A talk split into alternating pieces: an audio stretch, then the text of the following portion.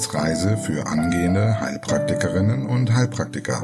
Der Lernpodcast von und mit Tanja Leubel.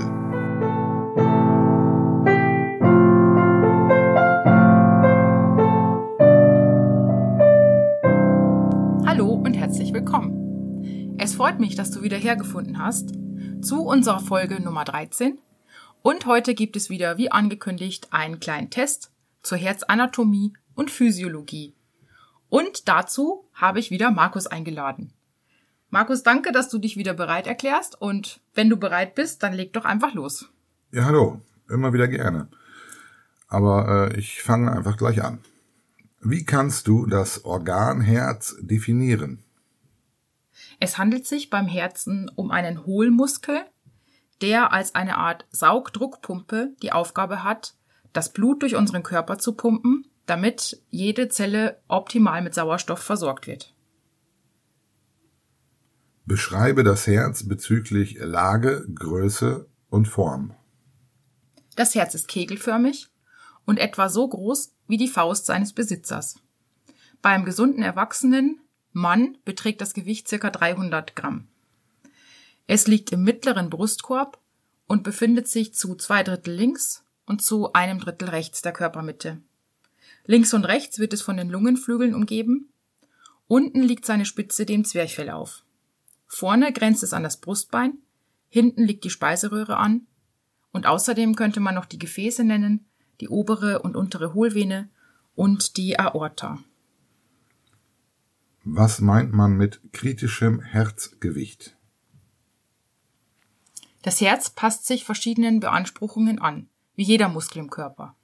Wenn es vermehrt arbeiten muss, zum Beispiel bei Sportlern oder bei Herzkranken, hypertrophiert es. Bis zu einem Gewicht von 500 Gramm kann es von den Koronarien versorgt werden, darüber nicht. Deshalb spricht man bei 500 Gramm vom kritischen Herzgewicht.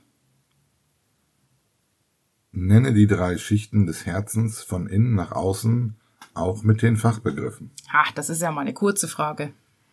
Herzinnenhaut, Endokard, Herzmuskelschicht, Myokard und Herzbeutel, Perikard. Beschreibe den Aufbau des Herzens. Es gibt zwei Vorhöfe und zwei Kammern, die jeweils durch die Herzscheidewand getrennt sind. Außerdem werden vom Endokard die Klappen gebildet. Hier sind zu nennen zwischen Vorhof und Kammer die Atrioventrikularklappen oder kurz AV-Klappen und zwar links die Mitralklappe und rechts die Trikuspidalklappe. Zwischen den Kammern und den abgehenden Gefäßen befinden sich die Taschenklappen, nämlich links die Aortenklappe und rechts die Pulmonalklappe. Zusätzlich zu nennen sind die Herzohren, die von der Vorhofmuskulatur links und rechts gebildet werden. Nimm dir Zeit und beschreibe den Weg des Blutes ausgehend vom rechten Vorhof. Nutze dabei auch die Fachbegriffe. Okay. Wir beginnen am rechten Vorhof, dem Atrium dextrum. Hier geht's durch die Trikuspidalklappe in die rechte Kammer, nämlich äh, Ventriculus dexter. Dann durch die Pulmonalklappe in den Lungenkreislauf, also in den Truncus pulmonalis, den Lungenschlagaderstamm, durch die Lungenarterien und dann in die Lunge, wo der Gasaustausch stattfindet. Über die vier Lungenvenen kommt dann das Blut in den linken Vorhof, Atrium sinistrum, geht durch die Mitralklappe in die linke Kammer, Ventriculus sinister, von hier aus durch die Aortenklappe in den Körperkreislauf, also in die Aorta und von hier aus verzweigt sich das Ganze in Arterien, in immer kleiner werdende Arteriolen und letztlich in Kapillaren.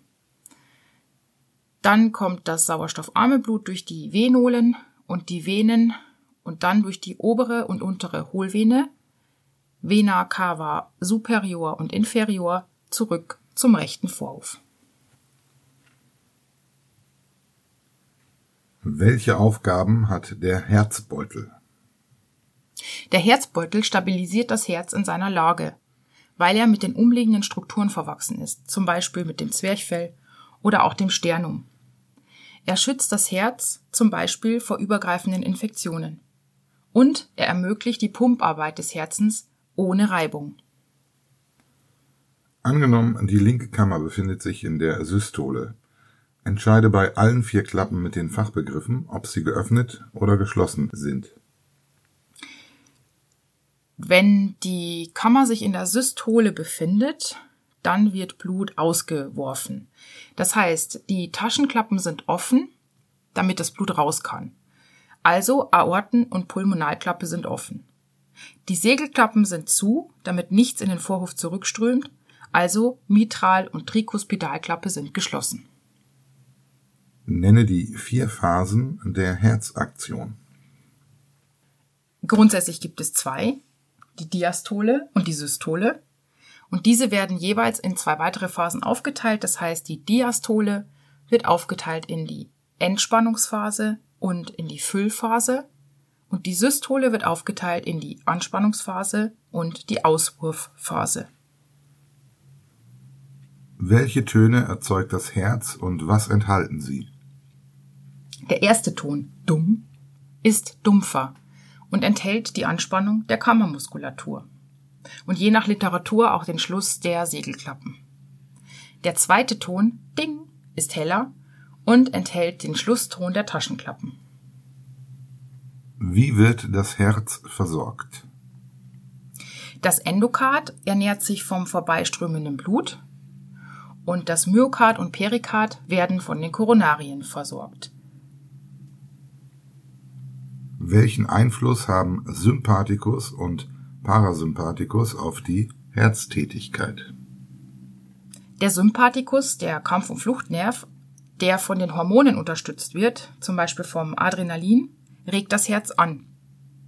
Er wirkt positiv inotrop, positiv dromotrop positiv chronotrop und positiv lusitrop.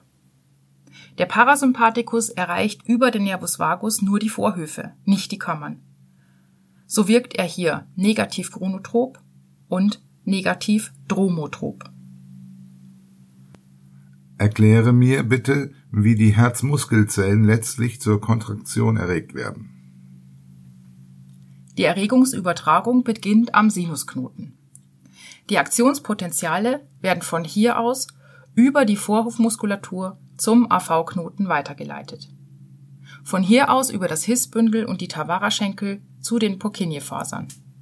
Diese erregen das sogenannte Arbeitsmyokard und damit sich diese Zellen alle möglichst geordnet zusammenziehen, leiten sie blitzschnell die Erregung untereinander über die Gap Junctions weiter.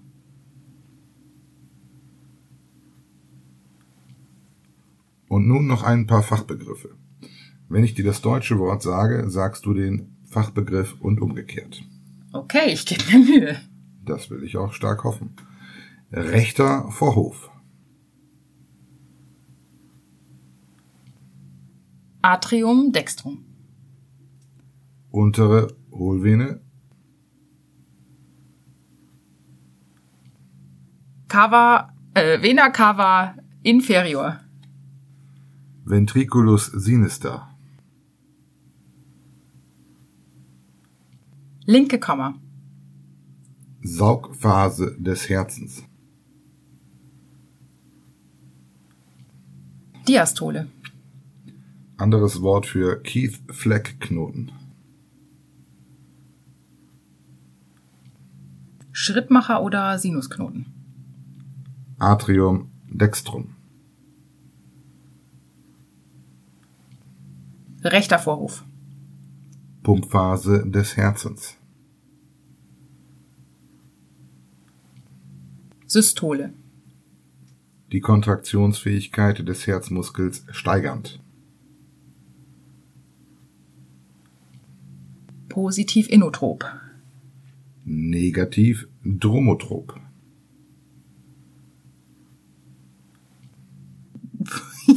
Die Erregungsleitungsgeschwindigkeit senkend. Rechte Segelklappe. Die rechte Segelklappe ist die ähm, Trikuspidalklappe. Herzinnenhaut. Endokard. Gib mir ein anderes Wort für Puls. Herzfrequenz. Linke Taschenklappe.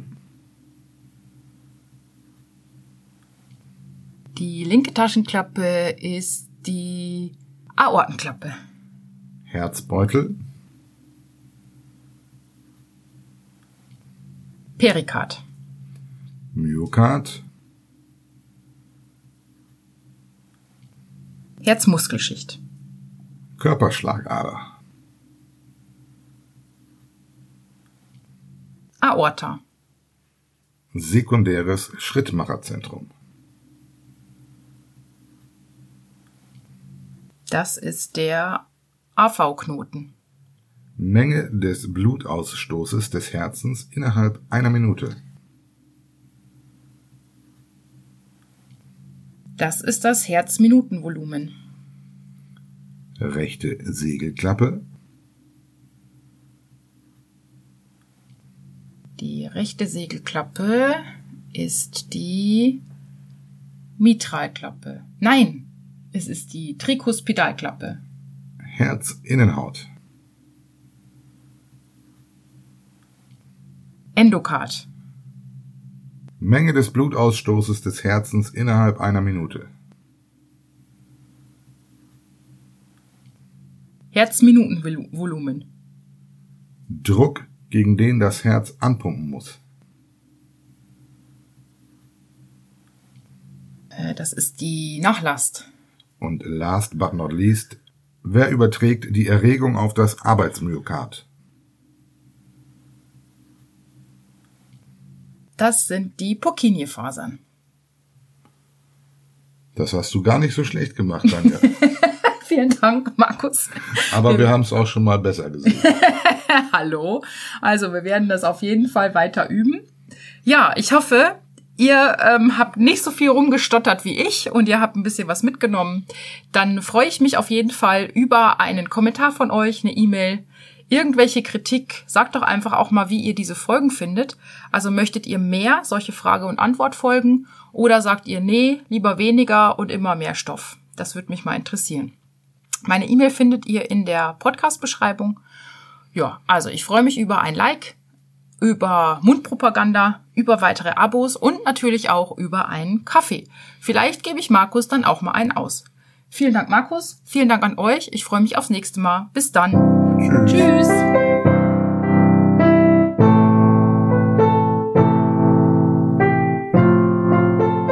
Das war eine Etappe auf der Wissensreise für angehende Heilpraktikerinnen und Heilpraktiker. Der Lernpodcast von und mit Tanja Leubel.